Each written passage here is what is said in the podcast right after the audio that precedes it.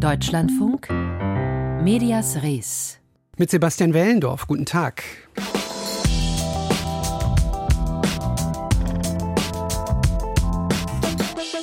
Antisemitismus im Netz hat in China keinen Platz. Nicht, weil China so konsequent dagegen vorgeht, sondern eher, weil eigentlich kaum etwas Platz hat im chinesischen Internet. Alles, was nur in Richtung von Meinung oder persönlicher Äußerung geht, wird konsequent wegzensiert. Antisemitismus dann eben oft auch, quasi als äh, ungewollt positiver Nebeneffekt. Umso auffälliger ist nun, dass Hetze gegen Juden und Israel auf einmal nicht mehr gelöscht werden. Diese Hetze hat auch in Chinas digitaler Welt seit vier Wochen stark zugenommen. Was für eine politische Medienstrategie verfolgt China da?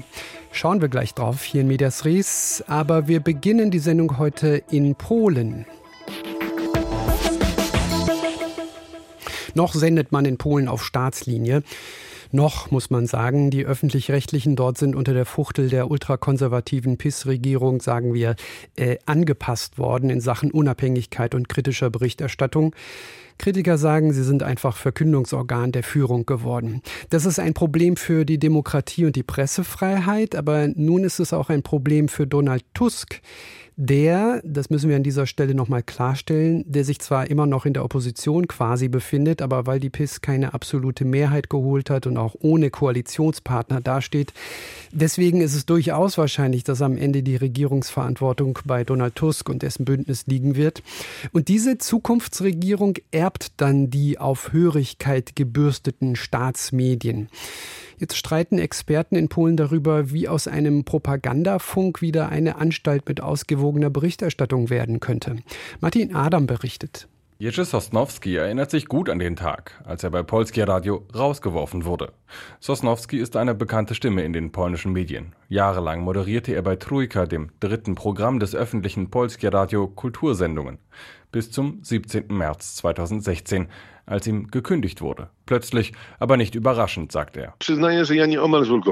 Ich gebe zu, dass ich diese Kündigung fast mit Erleichterung entgegengenommen habe. Dass ich rausgeworfen werde, war klar und ich wollte es lieber hinter mir haben. Umso mehr, als ich unter einem dermaßen idiotischen Vorwand rausgeworfen wurde, dass es rechtlich wirklich kurios war.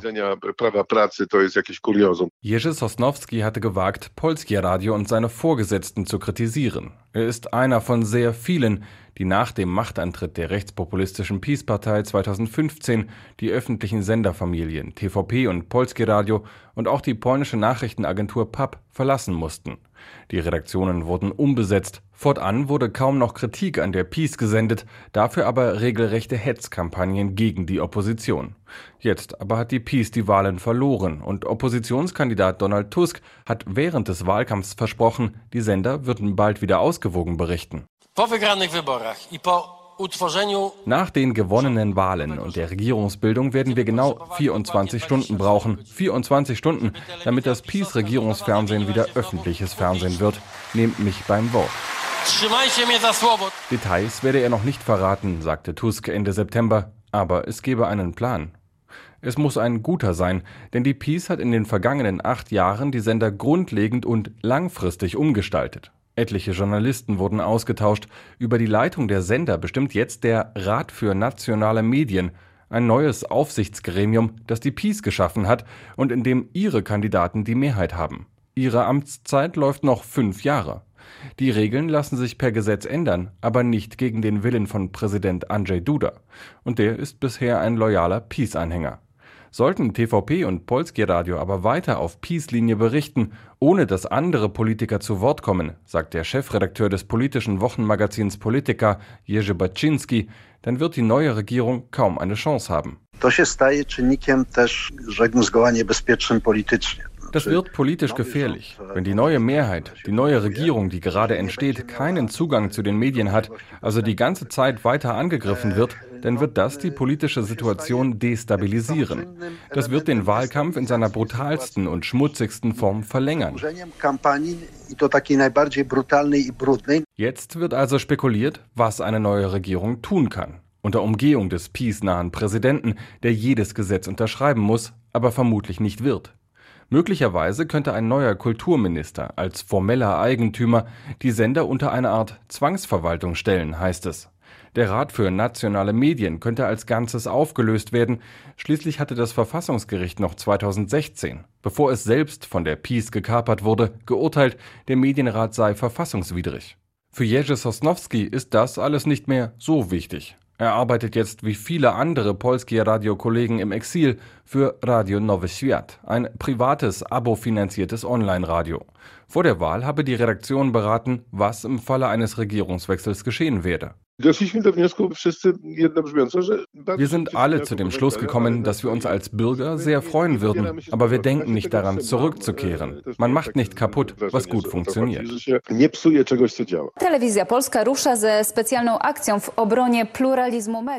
Und TVP? Auch drei Wochen nach der Wahl bleibt der Sender seiner Peace-Linie treu. Die künftige Regierung plane einen Angriff auf die Pressefreiheit, wird im Programm gewarnt. Der Sender hat jetzt eine Hotline für besorgte Zuschauer eingerichtet. Für den Fall, dass Donald Tusk seine Ankündigung wahrmacht und TVP-Journalisten ihre Jobs verlieren, denkt Peace-Chef Jaroslaw Kaczynski bereits öffentlich über die Gründung eines neuen Senders nach, damit TVP-Journalisten auch in Zukunft, Zitat, die Wahrheit sagen können. Martin Adam berichtete aus Warschau.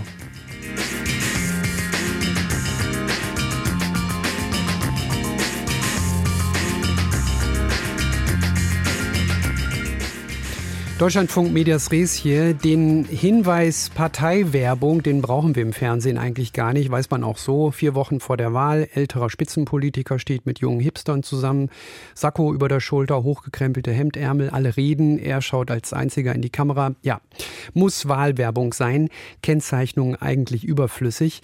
Im Netz allerdings ist das alles schon etwas schwieriger, auch weil dort für politische Werbung kaum Vorgaben existieren.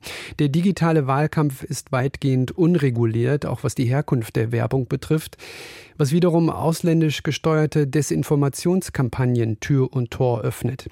Ein neues Gesetz auf EU-Ebene soll nun Abhilfe leisten. Caroline Born berichtet aus Brüssel. Die neue Verordnung ist eine Lehre aus dem Skandal um Cambridge Analytica, der britischen PR-Agentur, die Nutzerdaten von Facebook für Donald Trumps siegreichen Präsidentschaftswahlkampf 2016 und der Leave-Kampagne zum Brexit genutzt hat.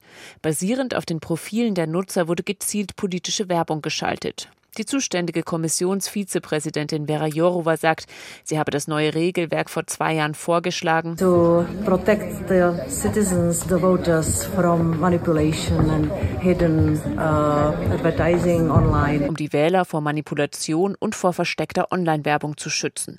Der eine Teil des Regelwerks zielt auf Akteure außerhalb der EU. So soll verhindert werden, dass Wahlen oder Abstimmungen beeinflusst werden, beispielsweise durch Desinformationskampagnen aus dem Ausland der SPD-Europaabgeordnete René Repasi. Die wichtigste Regel, um eine ausländische Einmischung bei der politischen Werbung zu verhindern, ist das Totalverbot der Finanzierung politischer Werbung durch Unternehmen, Einrichtungen aus Drittstaaten drei Monate vor einem Wahltag. Dann dürfen nur noch in der EU niedergelassene Unternehmen oder Personen eine politische Werbung finanzieren. Gibt es in einem EU-Mitgliedsland bereits strengere Vorschriften, bleiben diese erhalten. Darüber hinaus soll es künftig in der EU eine ganze Reihe von Transparenzvorschriften geben. Denn, so die EU-Kommission, vielen würde es im Internet schwerfallen, bezahlte Anzeigen zu erkennen, also dass es sich dabei um politische Werbung handelt. Deshalb soll politische Werbung im Netz künftig klar gekennzeichnet werden. Und zwar, so René Repasi, unter anderem bei einer Anzeige selbst. Diese soll jetzt ein Warnhinweis, wenn man so möchte, beinhalten, diese Werbung ist eine politische Werbung und unten drunter eine Kennzeichnung, wer hat die Werbung eigentlich finanziert. Das findet jetzt etwa auch schon bei Instagram statt. Darüber hinaus soll es für Nutzer unkompliziert weitere Informationen geben, zum Beispiel wie viel für eine Anzeige gezahlt worden ist. Zudem will die EU-Kommission eine Datenbank aufbauen, in der die Auftraggeber und die Finanzierung für Online-Anzeigen aufgelistet sind und auch warum Nutzern eine bestimmte Reklame angezeigt wird. Das könnte Wissenschaftlern helfen, die Desinformation Desinformationskampagnen untersuchen. Was wir online klicken, suchen, kommentieren oder liken, daraus werden Profile entwickelt und unsere vermeintlichen Interessen abgeleitet. Auf deren Grundlage wir dann durch Werbung im Netz angesprochen werden. Solche Anzeigen sind ein lukratives Geschäft für große Online-Plattformen. Mit dem Digitale Dienstegesetz setzt die EU den Tech-Giganten bereits Grenzen für Werbung, die auf unseren persönlichen Daten basiert.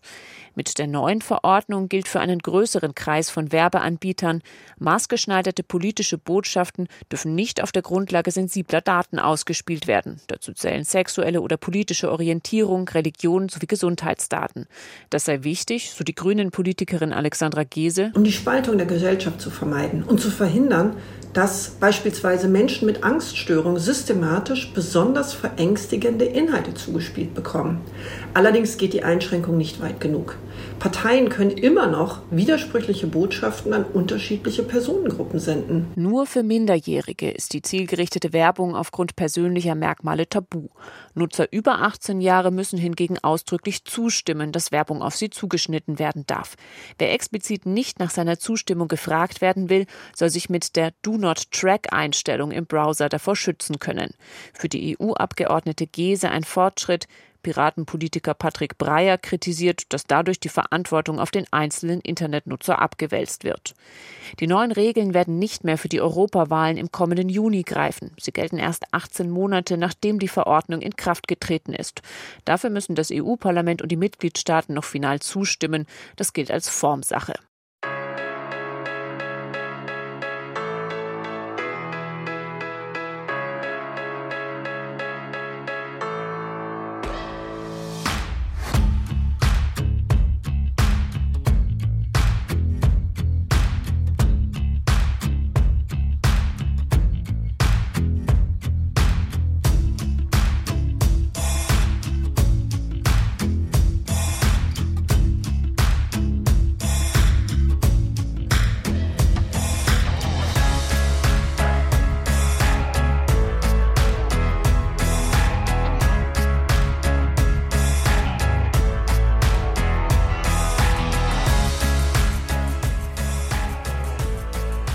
Staatskritischer Kommentar im Netz.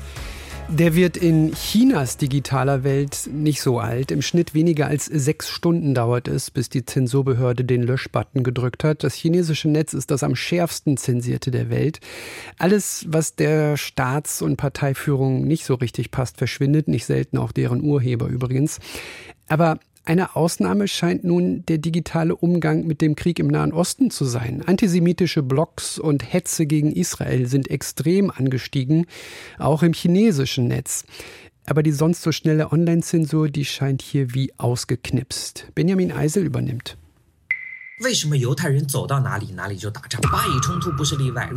Ein Beitrag des chinesischen Influencers Gao Gailun. Er hat mehr als 9 Millionen Follower auf der Plattform Douyin, dem chinesischen TikTok. Gao Gailun behauptet in diesem Video, Juden würden seit 3000 Jahren überall Konflikte verursachen, wo sie sich niederließen. Zu sehen sind in dem Video unter anderem klar antisemitische Karikaturen. Nur ein Beispiel von vielen. Im hochzensierten chinesischen Internet hetzen Influencer offen gegen Juden und gegen Israel, verbreiten antisemitische Verschwörungstheorien. Und die sonst oft so schnelle Online-Zensur lässt vieles davon einfach stehen. Beiträge werden millionenfach geklickt, geliked, geteilt. Nach den Angriffen der radikal-islamischen Hamas auf Israel am 7. Oktober wurde der Account der israelischen Botschaft in China im Online-Netzwerk Weibo mit hasserfüllten Kommentaren überschwemmt. Weibo-Nutzer bejubelten die Terrorangriffe, lobten die Hamas, posteten Hakenkreuze.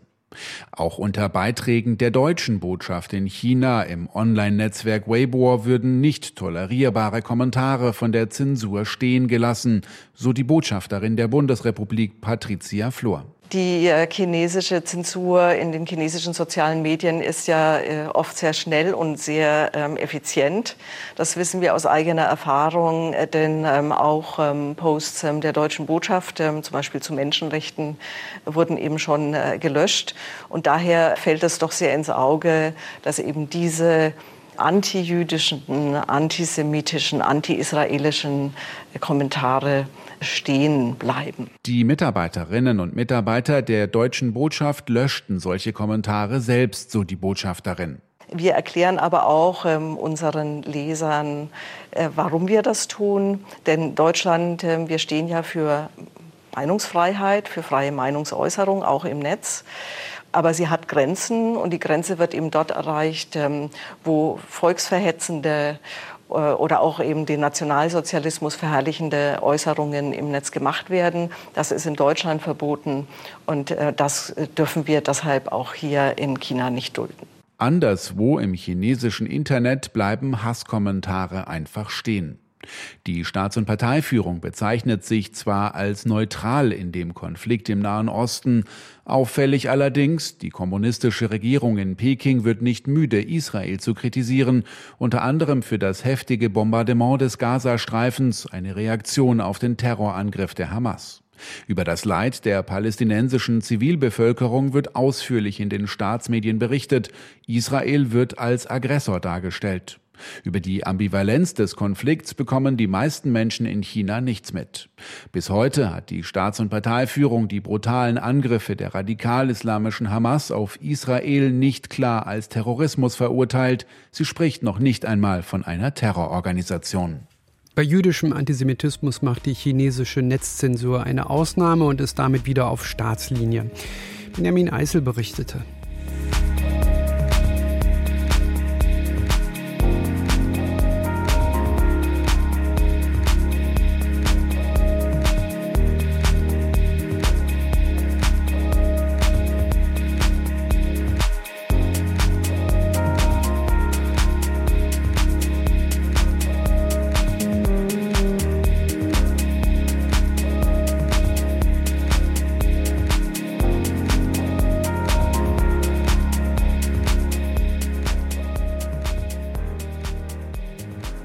Aus der Kategorie Worte, die Grauenhaftes mit sterilem Amtsdeutsch umschreiben, das Wort Kollateralschaden natürlich, über dessen Verwendung sich Rüstungskonzerne jedes Mal freuen.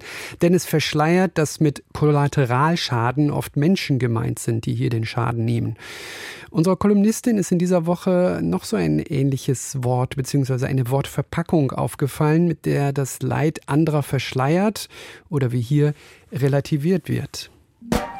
Medias Res. Die Meinung von Samira El-Wasil. Ein Sorgerechtsstreit eskaliert. Über diese Formulierung musste ich diese Woche lange nachdenken. Zu lesen war sie zumeist als Dachzeile etlicher Headlines am Montag, nachdem am Wochenende ein bewaffneter Vater seine vierjährige Tochter entführte und auf dem Hamburger Flughafen als Geisel nahm. Ähnlich formuliert fand es sich dann auch in den Meldungstexten wieder, wie zum Beispiel in dem Satz die Polizei geht davon aus, dass der Sorgerechtsstreit um die Vierjährige Hintergrund der Geiselnahme war. Aber was genau schwingt in dem Wort Sorgerechtsstreit mit? Natürlich Sorgerecht und Rechtsstreit, also gewissermaßen der Sorgerecht-Rechtsstreit. Und es ist der korrekte Terminus, um den juristischen Konflikt der beiden Parteien, also in diesem Fall der Eltern, zu beschreiben.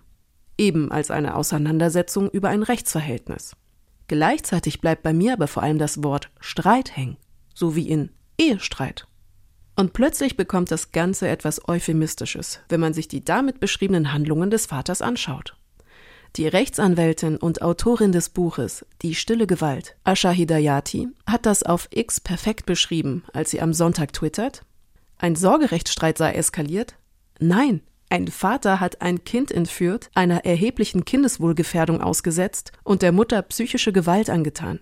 Dafür müsst ihr eine Sprache finden, liebe Medien. So Hedayati und weiter wörtlich. Das ist kein Streit. Das ist Gewalt gegen Frauen und Kinder. Die Gewalt gegen die Frau und das Kind werden durch die Semantik unwillentlich verharmlost und zugleich der Frau eine Mitverantwortung gegeben, denn zu einem Streit und einem Eskalierenden noch dazu braucht es bekanntermaßen ja immer zwei. Die Formulierung Sorgerechtsstreit eskaliert ist auch deshalb interessant, weil es als Dachzeile suggeriert, dass dies zu der Geiselnahme geführt habe. Sorgerechtsstreit eskaliert, ergo fährt der Vater mit einer Waffe und seiner Vierjährigen auf den Hamburger Airport und verschanzt sich dort einen Tag. Genau betrachtet ist aber eben kein Streit eskaliert, sondern der Mann. Und die Formulierung offenbart hier, einmal mehr, eine patriarchale Prägung in der Sprache. Wörter wirken, und das nicht selten subtil. Ein anderes ähnliches Beispiel aus der Berichterstattung. Das Wort Beziehungstat. Auch das ein Ausdruck, der am Ereignis vorbei beschreibt. Man findet dieses gruselige Wort oft im Boulevard wieder, wenn eine Frau ermordet wurde und das Opfer ihren Täter kannte. Grundsätzlich ist Beziehungstat ein kriminologisch feststehender Begriff, der meist auch korrekt angewendet wird. Er bezeichnet Straftaten, bei denen Täter und Opfer in irgendeiner Beziehung zueinander stehen. Das kann alles sein Geschwister, Kollegen, Freunde. Problematisch aber wird es, wenn die Opfer weiblich sind und das Beziehung in Beziehungstat durch Assoziation zu Beziehung wie in intimpartnerschaftliche Beziehung wahrgenommen werden kann. So wird ein Mord an einer Frau, pure Gewalt, assoziativ zu einem Akt der Leidenschaft, des Affekts oder gar pervertierter Liebe im Banalisierungsbingo der Berichterstattung über Feminizide. Und ähnlich verhält es sich eben auch mit dem eskalierenden Sorgerechtsstreit, der im aktuellen Fall männliche Gewalt gegenüber Partnerin und Kind verschleiert. Ja, und bleiben wir noch kurz beim Thema mediale Wortwahl und Sprache, denn sie spielt ja auch in der Berichterstattung über den Krieg eine Rolle. Über dessen Hintergrund, über dessen Ursache und Verlauf wir erfahren, indem Journalistinnen und Reporter darüber berichten, mit Sprache und mit Worten. Diese Worte allerdings, die unterscheiden sich je nachdem, über welche Kriegspartei berichtet wird. Das findet zumindest Deutschlandfunkhörer Norbert Schroth dem dieser Unterschied in der Berichterstattung über den israelischen Krieg gegen die Hamas aufgefallen ist. Dass zum Beispiel die Brutalität von Seiten der Hamas sehr ausdrücklich auch vorkommt, während die militärischen Angriffe von israelischer Seite dann zum Beispiel mit dem Wort kurzer Bodeneinsatz umrahmt werden. Was sachlich vielleicht bestimmt richtig ist, aber ich finde, hier sind die Sprachebenen gegeneinander verschoben, weil am Ende, und das ist für mich ein wichtiger Aspekt, es sterben immer Menschen. Es sterben immer Kinder oder Männer oder Frauen. Und dann ist es gar nicht für mich jetzt entscheidend, ob die jüdischer Herkunft oder islamischer Herkunft sind, ob die uns sehr nahe stehen oder sehr fern sind, sondern es geht aus meiner Sicht erstmal darum, dass hier Menschen Leid angetan wird, zugefügt wird. Und wie können wir inmitten dieser vielen Schrecken, die es ja gibt, die ich ja nicht verniedlichen und nicht ignorieren will, aber wie können wir da eine Sprache finden, die auch Hoffnungszeichen beinhaltet? Ja, die Frage bzw. die Anregung von Deutschlandfunkhörer Norbert Schroth. Er ist zu Gast in unserem Medienpodcast nach Redaktionsschluss. Finden Sie im Netz. Und darin trifft er auf unseren früheren Israel-Korrespondenten Sebastian Engelbrecht, der die Kritik von Norbert Schroth allerdings zurückweist. Sie fordern uns auf, Herr Schroth, verbal abzurüsten. Das können wir aber nicht tun, wenn wir die Wirklichkeit beschreiben. Das ist die originäre Aufgabe des Journalismus, die Wirklichkeit zu beschreiben. Wenn ich als Journalist das, was ich sehe, nicht beschreibe, dann tue ich nicht meine Arbeit. Ich muss beschreiben, was ich sehe. Und wenn ich Brutales sehe, dann muss ich das Brutale sagen und beschreiben. Alles andere wäre unverantwortlich. Sebastian Engelbrecht in dieser Ausgabe nach Redaktionsschluss, wo es um die Sprache geht, mit der Medien Kriege und die Taten von Kriegsparteien beschreiben und damit eben auch zu einer Interpretation beitragen. Nach Redaktionsschluss in der DLF Audiothek zum Beispiel, überall wo es Podcasts gibt, neue Folgen immer freitags und aktuell immer mit dem Blick auf die Rolle der Medien in diesem Krieg. Gleich nach den Nachrichten der Büchermarkt 1976 hat der Journalist Jürgen Serke im Magazin Stern an Dichterinnen und Dichter erinnert, die in der NS-Zeit verfolgt wurden. Diese Textsammlung ist nun neu herausgekommen. Die Kritik gleich in der Sendung um kurz nach 16 Uhr hier im Deutschlandfunk. Sebastian Wellendorf ist mein Name. Machen Sie es gut.